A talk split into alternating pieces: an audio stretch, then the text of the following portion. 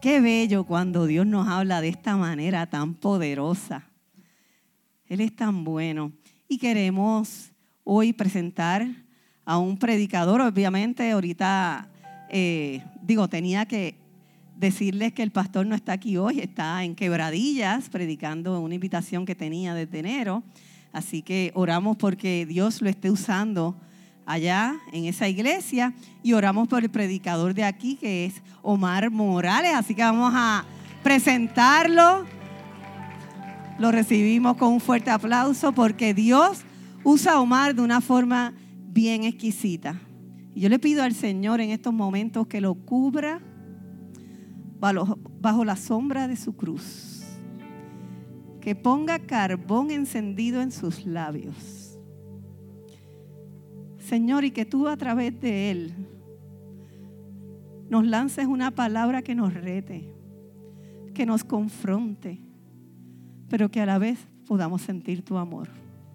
Gracias por Omar y por poder decir, Señor, que es un siervo tuyo. Gracias, Señor, qué privilegio pastorearlo. En el nombre poderoso de Jesús. Amén y amén. Pastora, uh, uh. Dios los bendiga. Gracias, pastora, por esa oración. Gracias a Carlos y a Billy porque oraron ahorita por mí también. Esto es increíble. Yo estuve allí como media hora cantando, brincando y estaba seco mi gente. No había sudado me toca y ya empiezo a sentir la unción bajando por la frente. Antes de seguir, quiero orar rapidito. Hay una persona que me dicen que salió de emergencia y quiero orar por ella. Tiene una emergencia, un familiar. Padre Señor, no sé quién es la persona que salió, pero sabemos que esta persona salió por algo de emergencia.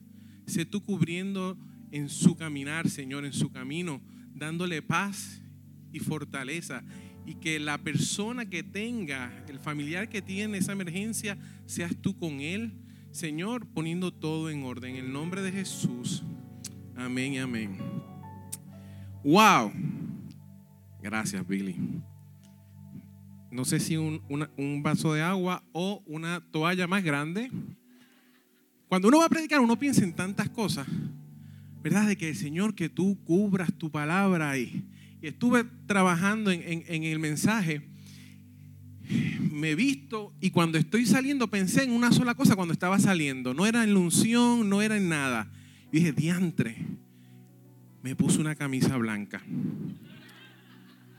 Señor, yo espero que no se ponga muy reveladora cuando empiece a predicar. Pero entonces llego aquí y entonces está overtaken con este, con, con este devocional Chicos, ustedes se la comieron. Me gocé desde que empezaron eh, cantando que danzamos en cada temporada. Para los que no sepan y para los que no crean, yo estuve en el grupo de danza. Yo soy, mi segundo nombre es David. A mí me gusta danzar. Lo hago en casa, escondido, para que nadie me vacile. Empezamos con esa canción, después le metemos un rap, que aquello estuvo increíble, y terminamos cantando un corito de los viejos de Yo danzo como David. Mi gente, yo estaba en un éxtasis. Yo decía, Dios mío. Entonces después termina Queenie con la canción recordándonos que el Señor en medio de la tempestad guía nuestros pasos, calma y no, las aguas no nos tocarán. Y yo digo, Dios mío, esto es todo. Después sube la pastora con esa intercesión increíble. Y yo les tengo que decir que mi corazón estaba a punto de reventar. No sé si es que no me tomé la pastilla de la presión, pero yo sentía que esto estaba aquí increíble. Pero les tengo que confesar algo. De todo el devocional, lo que mi corazón explotó, y no sé si ustedes se dieron cuenta, fue Carlos y Francisco. ¡Wow, wow, wow! ¿Ustedes se creen que no me di cuenta del wow, wow, wow en la canción? ¿Cuántos se dieron cuenta del wow, wow? Ay, Dios mío, Señor, esos son los hombres de honor. Ay, Dios mío, estamos redimientes. ya podemos empezar. Déjame aprender. a aprender aquí. Eh, vamos a aprender aquí. Hoy el tema es, el tema que, me, que, el pastor me, me, pide, de hecho, cuando en el tema de, por aquí viene un soñador, pidió que tuviera una intervención y es que es un tema que a mí me apasiona. Y realmente tengo que comenzar, cuando él me, me dijo esto, Omar, yo quiero que, que la iglesia escuche una palabra acerca de este tema. Yo dije, yo sé que yo he traído esta historia antes, pero es una historia que a mí me apasiona. Y hay muchos que son nuevos. Así que los viejitos, o digo, no los viejitos, los que ya llevan un tiempo aquí, me perdonan si la han escuchado antes. Y es que en el 1988,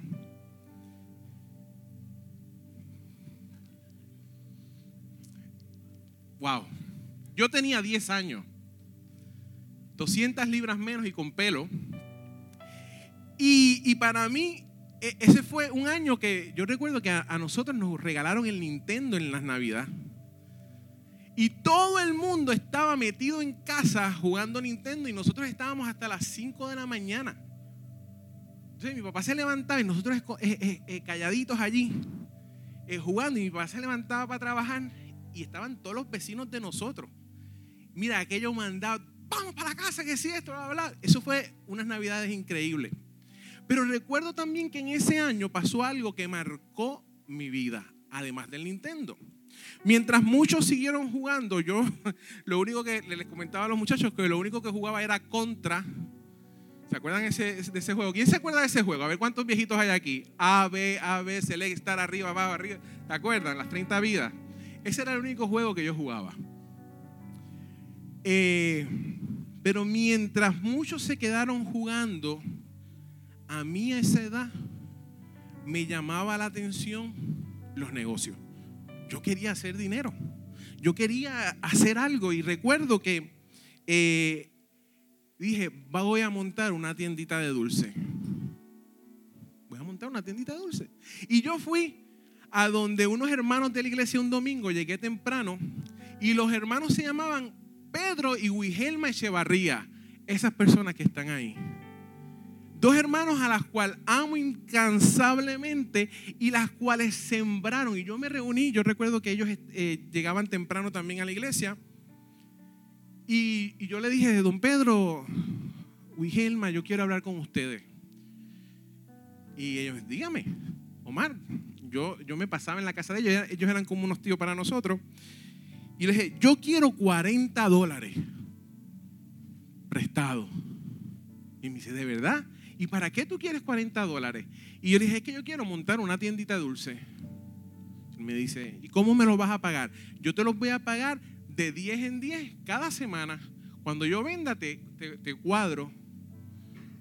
Y él dijo, ok, sacó su, su cartera y me prestó los 40 dólares. Y ahí comenzó mi primer negocio. Una tiendita dulce, obviamente no es esa, Ahora, aunque no estaba así, les aseguro que yo tenía los mejores dulces que lamentablemente muchos de esta generación no conocen. Yo, yo tenía 10 años para cuando eso. Y yo tenía sneakers, tenía M&M, tenía Twix, tenía Crunch, tenía eh, Munch. Todos esos dulces eran perfectos, pero esos no eran los mejores dulces. Esos todavía se consiguen hoy. En mi tiendita yo tenía Cherry Clan. Ah, se acuerdan de los Cherry Clan, ¿verdad? Las bolitas rojas. Ah, yo tenía Cherry Stick. Ah, y de manzana y de cherry. Ah, y de uva. Yo tenía Mary Jane. Que cuando uno traduce esa palabra, uno dice, hey, ¿qué clase de dulce era ese? ¿Verdad? Que eran buenísimos para cuando los nenes tenían los dientes flojos. Ah, la entendí ahora, la pastora. Los Mary Jane eran perfectos cuando los niños tenían los dientes flojos. Sugar Daddy. Y mis dos preferidos, cornuts y chicken stick, las patas de gallina. Esa era mi tienda, yo la monté. Y realmente para mí fue un emprendimiento increíble. Tuve dos años y medio con mi tienda y aquello nos iba súper bien. ¿Por qué? Porque yo cobraba, invertía, le pagué a la persona en cuatro semanas, como dije. So, ya desde pequeño yo sabía lo que era hacer un venture capital, buscar el dinero para otro, para montar mi negocio. Eh, estuve exitoso por dos años y medio y llegó el momento que tuve mi primer problema increíble los que saben de recursos humanos saben que trabajar con personas es difícil. Y yo tenía empleado una unionada. Mi mamá. Y me dijo, Omar, me cansé.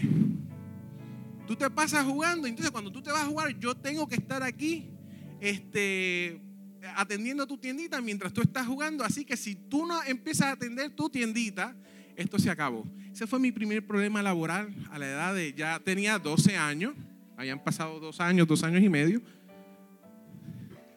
Pero no, no paró todo ahí, sino que después tuve otro problema porque no tenía muy buen control de inventario. Y mis hermanos empezaron a socavar el inventario. No necesariamente porque se lo estaban robando, sino porque entonces aprendí otra cosa. Trabajar vendiendo a crédito es malo. Te lo cojo ahora y te lo pago después. Eso es malo, mi gente. Entonces fue cuando a la edad de los 12 años y medio enfrenté mi primera quiebra empresarial. Tuve que cerrar, me lo gocé por dos años, pero desde ahí yo entendía que yo quería ser empresario, que yo quería emprender.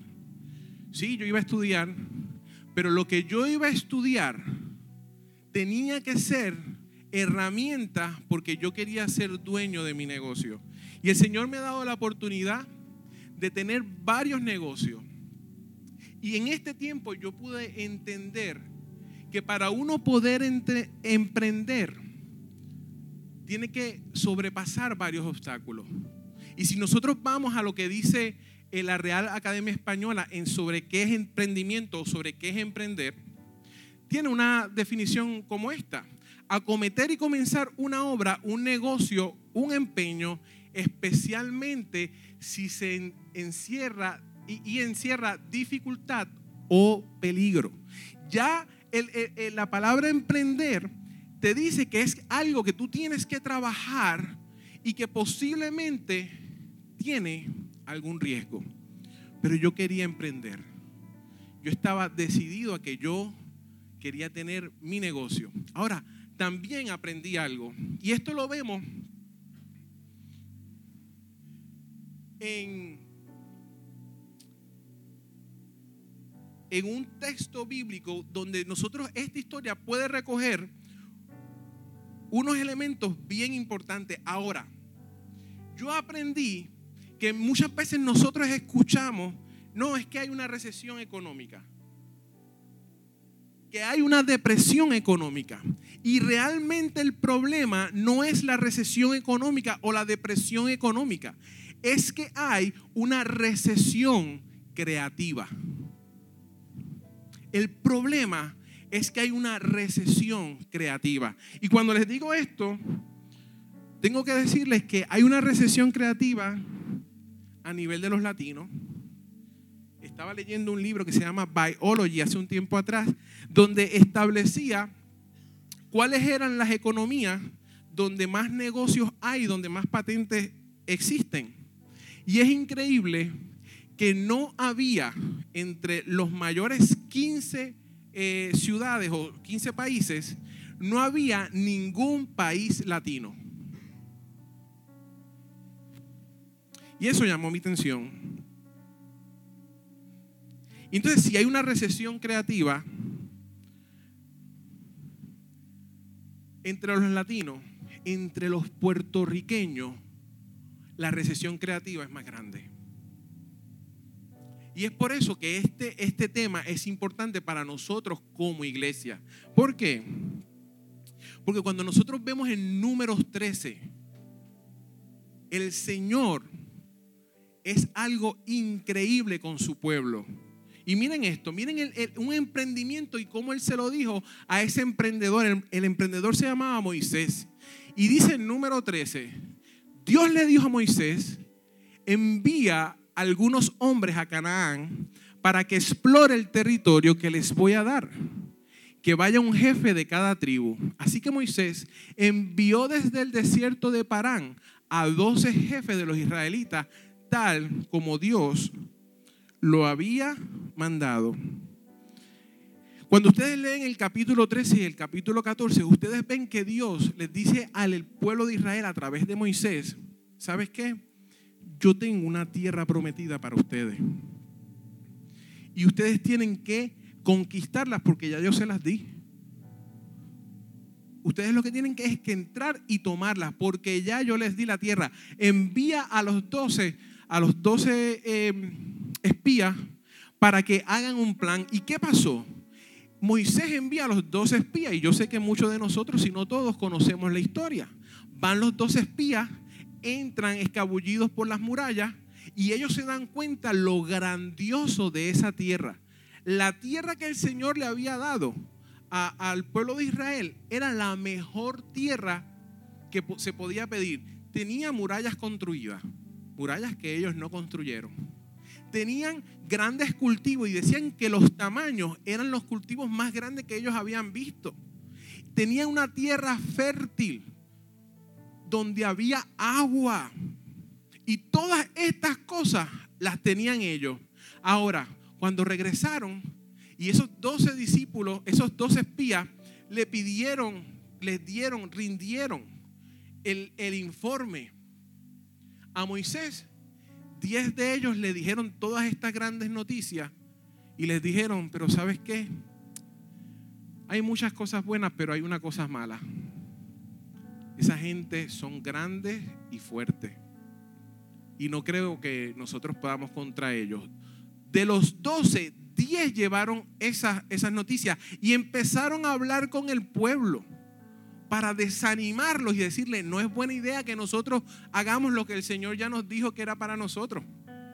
Ahora hubo dos personas, dice la palabra, en el capítulo 14, donde les decía, hey, Josué y Caleb mandaron a callar a esas diez personas y les dijeron, mi gente, esa tierra tiene agua, tiene fruto, tiene estructura, tiene gigante, pero ya Dios nos dio la orden que esa tierra era de nosotros.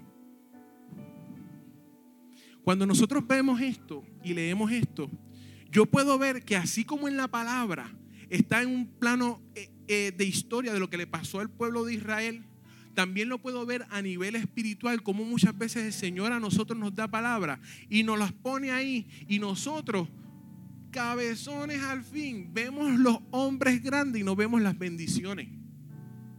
Pero como emprendedor, nosotros tenemos que saber que cada emprendimiento tiene tres cosas como base.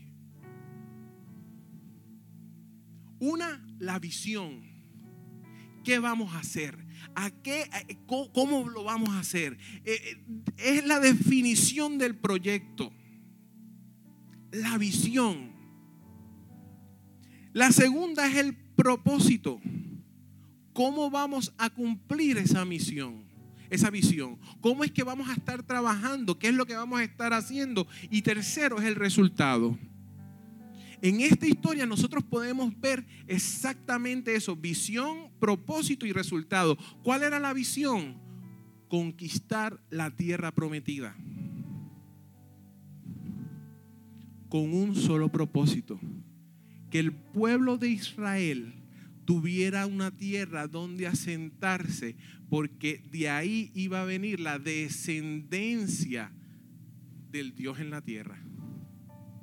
El propósito estaba claro, era darle eh, identidad, lugar al pueblo de Dios. Y el resultado, que ellos vivieran cómodamente en la tierra que fluía la leche y la miel. Ahora, cuando nosotros vemos la historia, nosotros podemos ver que estos emprendedores, estos 12 eh, espías, tenían la visión, tenían el propósito, Pero ¿sabes qué? El resultado dependía de ellos. Dios le dio la visión, Dios le dio el propósito, pero el resultado, gran parte dependía de ellos. ¿Y por qué yo les digo eso? El Señor tiene un plan, Él lo va a cumplir como sea, contigo o sin ti. Él lo va a cumplir, el plan del Señor se va a cumplir. Ahora, el plan de Dios en tu vida, tú puedes hacer cosas para trazarlo. Tú puedes hacer cosas que, que, que, eviten la bendición de ese plan de Dios en tu vida. ¿Y cómo yo lo sé? Porque lo dice la palabra. ¿Y qué dice la palabra? El plan de Dios es que los doce espías, las doce tribus, pudieran entrar en la tierra y conquistarla. Pero ¿saben lo que pasó? Esas diez personas que fueron y dijeron que no iban a entrar, no entraron. Solamente Josué y Caleb que le creyeron llegaron a tener el resultado que el Señor quería. ¿Tú sabes por qué? Porque ellos sabían la visión, el propósito y que el Señor estaba con ellos. Y nosotros como emprendedores tenemos que tener esas tres cosas claras. Ahora, también tenemos que saber que hay tres retos como emprendedores que esta gente tuvo y que nosotros también lo vamos a tener. Y que si hoy nosotros los descubrimos y nos vamos con las herramientas claras para trabajar con ellos, no tan solo en casa del Padre pasarán cosas increíbles, sino en Puerto Rico pasarán cosas increíbles. El primer reto es el miedo y la conformidad. hay muchos proyectos que no están lanzados, no están realizados por miedo. Muchos proyectos. Hay muchos proyectos que no están lanzados por conformidad. No porque eh, eh, te va mal, sino quizás porque te va tan bien que olvidaste cuál era el propósito y te, y te enchulaste de los resultados. te va bien a lo mejor. Y te conformas con que te vaya bien en lugar de alcanzar ese propósito para lo cual el Señor te llamó. Miedo y conformidad es el primer reto. Mucha gente puede pensar, no, es que los emprendedores tienen el reto de la finanza. Sí, pero eh, los emprendedores tienen el reto del tiempo. Sí, a lo mejor no nos da tiempo, pero tú sabes qué? Después de muchos años, no tan solo con levantando varios emprendimientos, unos más exitosos o menos exitosos que otros, he podido ver que ni el dinero ni el tiempo son los retos más grandes.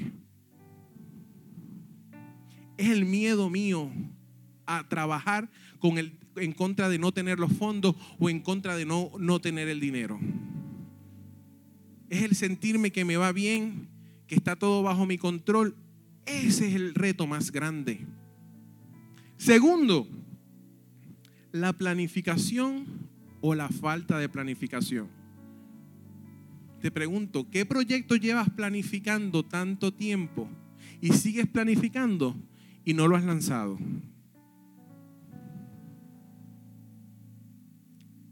¿O cuántos sueños has tenido y no te has sentado a planificar? la, mucha planificación, la mucha planificación, la mucha planificación pudiera ser un, un problema. Porque en última, es miedo.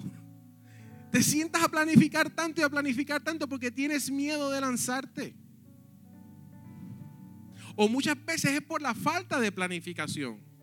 Porque somos vagos en decir, la visión está, ahora ¿cómo la ejecuto? Vamos a sentarnos a planificar de una forma efectiva.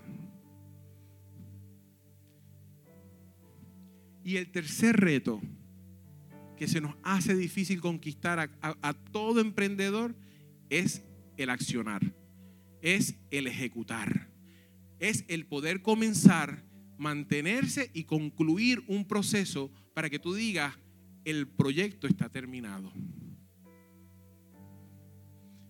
Si estás pensando que el dinero es un problema, ¿sabes qué? No es el problema. ¿El dinero es un problema? No, no es el dinero. No, que no tengo el conocimiento. Es que eh, tengo la visión, pero no tengo el conocimiento.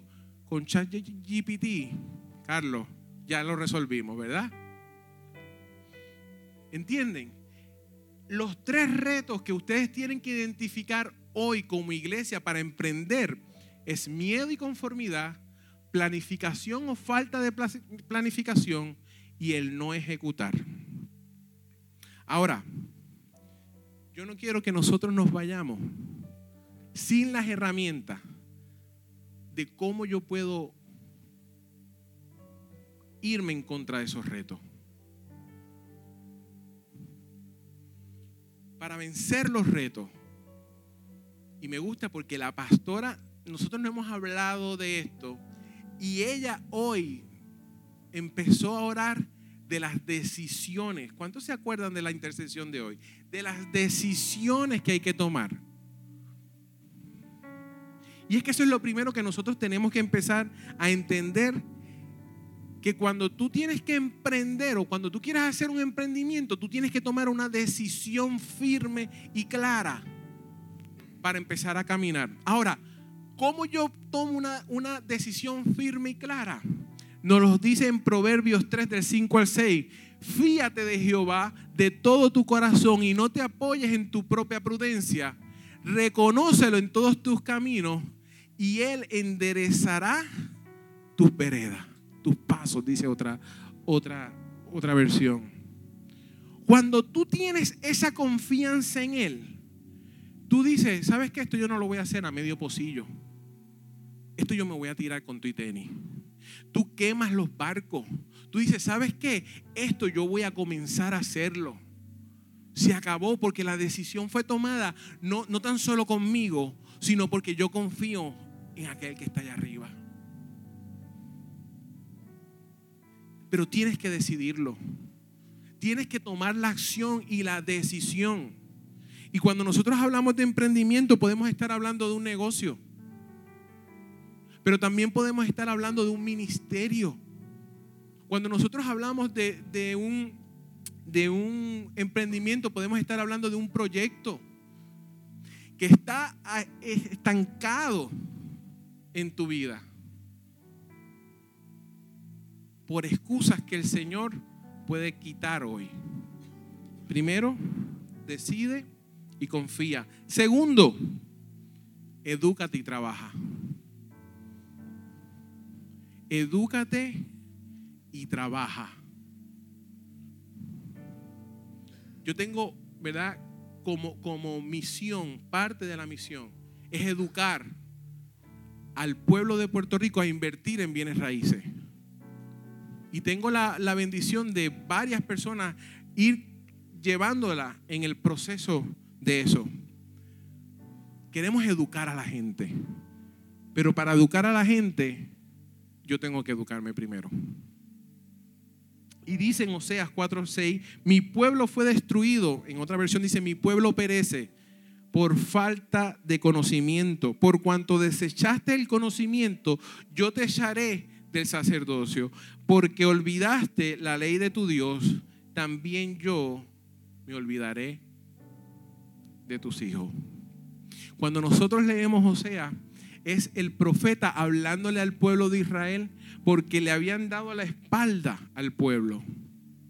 A nivel espiritual, muchas veces nosotros como emprendedores nos pasa lo mismo. Nosotros le damos la espalda al pueblo y nos olvidamos del Dios que nos dio la visión. ¿Cómo yo sabía que yo quería ser emprendedor? Porque desde pequeño, desde los 10 años, eso latía en mi, en mi corazón. Y muchas veces a nosotros nos late esa idea, ese deseo en nuestra mente. Pero ¿sabes qué? Nos olvidamos. Y me gusta porque dice por falta de conocimiento y nosotros podemos decir, pero es que yo estoy con el Señor. Yo no le he dado la espalda al Señor, yo vengo todos los domingos, vengo los, los miércoles, estoy sirviendo, tengo una, una eh, relación pegada con el Señor. ¿Sabes qué? Eso no es suficiente. Tienes que educarte. Tienes que educarte en el trabajo que vas a hacer, en el proyecto que vas a hacer. El Señor te quiere dar, el Señor te abrió las puertas, pero ¿sabes qué? No es tan solo con oración, no podemos ser vagos. Y les tengo que decir algo, nosotros como cristianos muchas veces somos vagos. Queremos depender solamente del ayuno y la oración y de leer la palabra para hacer negocios. Y sabes qué? No es suficiente con ponerle giré a mi compañía. O Jehová es salvación, castillo fuerte a mi empresa. No es suficiente con eso. Y el Señor nos quiere decir, sí me estás orando, pero es que no estás buscando, no estás haciendo estudio de precio, no estás haciendo estudio de mercado, no estás hablando con profesionales que, que te administren, que te ayuden en la contabilidad. El pueblo cristiano perece por falta de conocimiento en cada proyecto que hacemos. Ahora, también hay algo, trabajo. Y me gusta como lo dice en Proverbios 13 al 4, que dice, el alma del perezoso desea y nada alcanza, mas el alma de los diligentes será prosperada. Aquí está. Yo, yo he tenido luchas con esto. Yo he estado orando muchas veces diciendo, Señor, pero es que, ¿en cuántas cosas más de la iglesia yo tengo que hacer? ¿Cuántas cosas más? Y mi negocio no está prosperando, aquí está la contestación. Trabaja fuerte. Edúcate. Busca.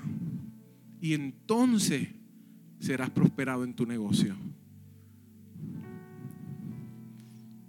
¿Sabes cuántos cristianos se apartan del Señor porque en sus negocios les va mal? Y piensan que es por culpa del Señor. Porque sí tomaron la decisión de hacer el negocio, pero no se educaron y no trabajaron como se supone. Por último, haz todo con excelencia. Colosenses 3, 23 al 24 dice, todo lo que hagáis, hacedlo de corazón como para el Señor y no para los hombres, sabiendo que del Señor recibiréis la recompensa de la herencia, porque a Cristo el Señor servid. Todo hazlo con excelencia. Y en este último tiempo yo les tengo que decir que he luchado con eso. He luchado con, con la falta de excelencia en mi empresa. Porque no es fácil. Y son, hay, un dicho en inglés que como, como tú haces cualquier cosa, así lo haces todo. How do you anything? You do everything. Y cuando, cuando yo leo eso, yo decía, Señor, yo soy cristiano. Y sí, gracias a Dios, la, gente está bien contenta con el trabajo que hacemos. Pero en mi interior, yo sé que todavía podemos hacer más. ¿Y cómo me di cuenta? Porque me, me estaba envolviendo en los resultados. Y me olvidé el propósito. ¿Por qué? La semana pasada tuvimos un cierre y en medio del cierre se suscita una situación bien fuerte con, eran unos herederos y no se hablaban entre ellos los herederos y, tuve que tomar acción. Y, tuve que sacar a los, a los compradores, unos muchachos jóvenes, uno de ellos apartado. y, Señor nos dio la gracia y los pantalones para llamar a capítulo a los cinco herederos y decirle, mira, ¿qué está pasando? Y poner autoridad allí.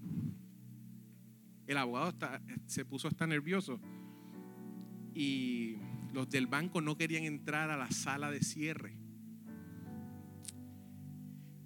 Y, se pudo controlar, se cierra y al final me quedo en aparte con, con otro abogado que es amigo, que es, eh, es cristiano.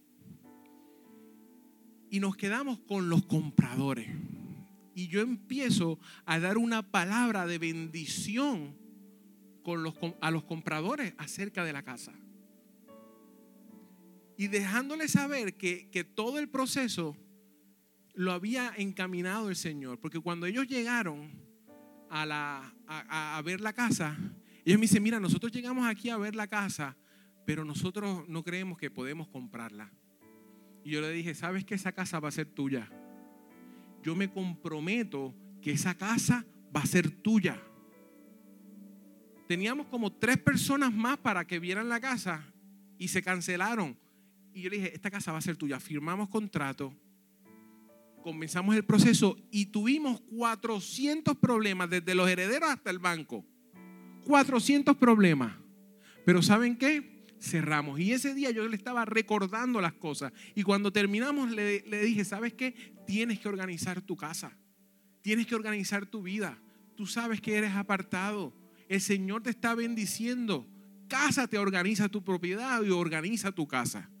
Y el abogado se levanta y dice, vamos a terminar orando. Y comienza a hacer una oración que no puedo decir que se me pararon los pelos porque no tengo, pero casi me salen los pelos.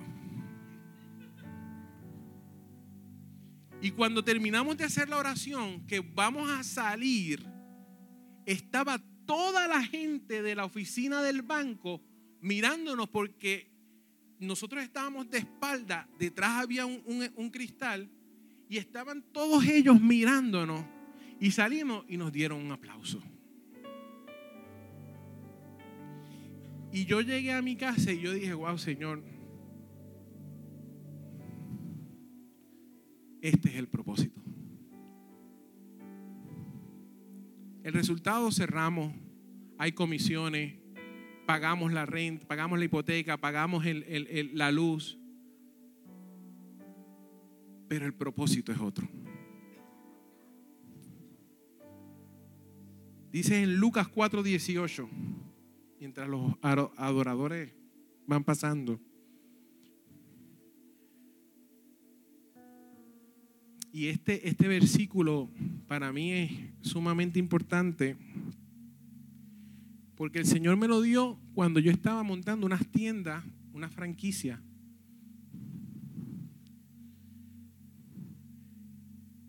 Y me dijo, tú has sido llamado para hablarle a otros empresarios. Y muchas veces uno no se siente apto porque quizás el éxito que uno espera no ha llegado. O porque ha tenido varias situaciones en, el camino que tú, tú dices, he metido la pata.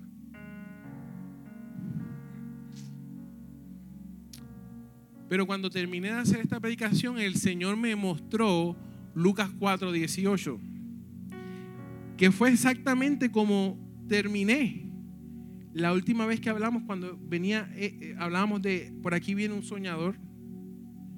Y, y dice en Lucas 4, 18, el Espíritu del Señor está sobre mí por cuanto me ha ungido para dar nuevas nuevas a los pobres, me ha enviado a sanar a los quebrantados de corazón, a pregonar libertad a los cautivos y vista a los ciegos, a poner en libertad a los oprimidos.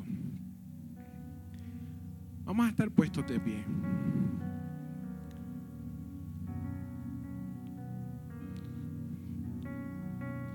Hay ministerios que tienen que salir.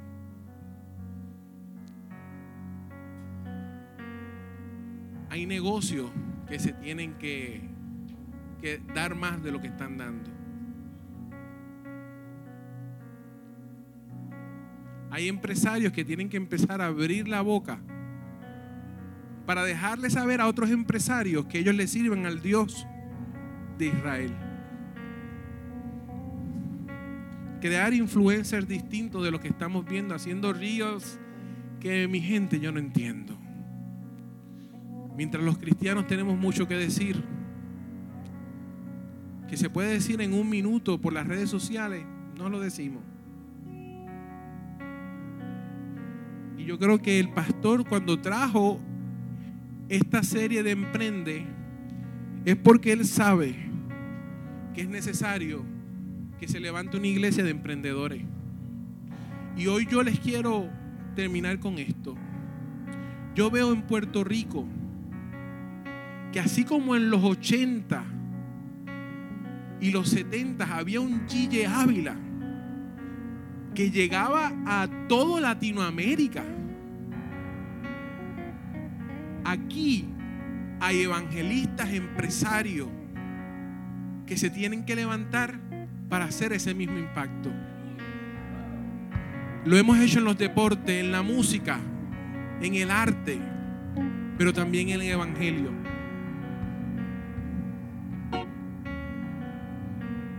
Y si aquí hay gente que quiere decir, Señor, ¿sabes qué? Yo sé que tú me has puesto, aquí hay gente que el Señor ha puesto negocio en sus manos, de todo, pero todavía podemos hacer más.